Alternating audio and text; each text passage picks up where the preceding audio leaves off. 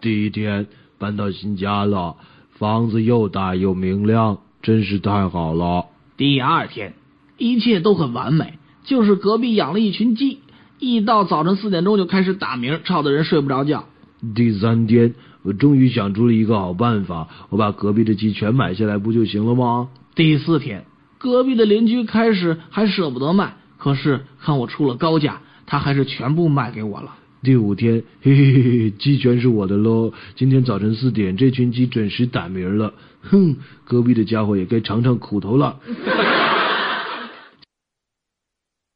小鹿、老鹿和前台三个人在聊天。小鹿问老鹿：“啊喂，你说是男人可靠还是女人可靠？”当然是男人了。嗯，没错，没有哪个女人能守住秘密的。